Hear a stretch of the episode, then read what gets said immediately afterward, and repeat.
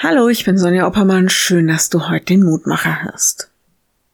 Männer in roten Uniformen und schwarzen Bärenfellmützen. Sie verziehen keine Miene, selbst wenn Touris neben ihnen Scherze und Selfies machen.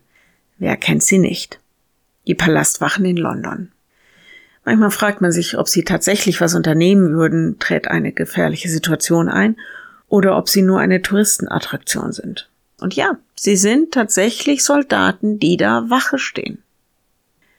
Wachet, steht im Glauben, seid mutig und seid stark. So der Lehrtext heute und ich ergänze den nächsten Vers. Alle eure Dinge lasst in der Liebe geschehen.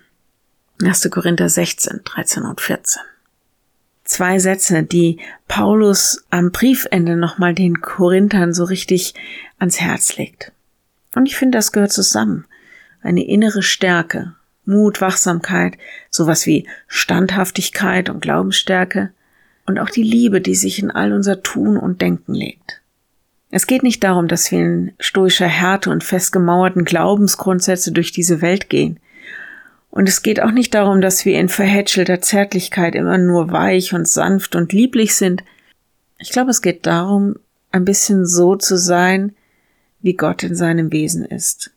Sich von seiner Liebe füllen zu lassen und auch von seiner Stärke.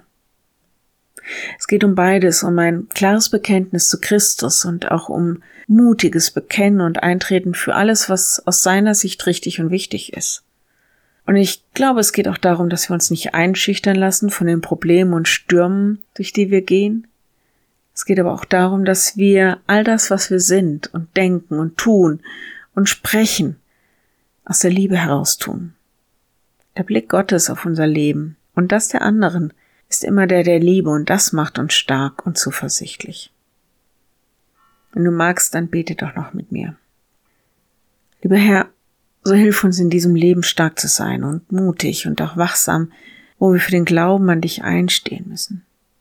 Aber lass uns doch dabei nicht hartherzig werden, sondern füll unser Herz mit Liebe zu dir und zu den Menschen, ja und auch zu uns selbst. Schenk uns, dass wir da gute Wege finden, wie wir in diesem Leben Stürme und Krisen durchstehen. Und wir bitten dich für alle, die deine Gemeinde an irgendeinem Ort oder in irgendeiner Position leiten, dass sie sehen, was Not tut wie deine Gemeinde und Kirche sein sollen. Herr, und da lass uns als Christen, als Geschwister eine Einheit sein, die für dich lebt.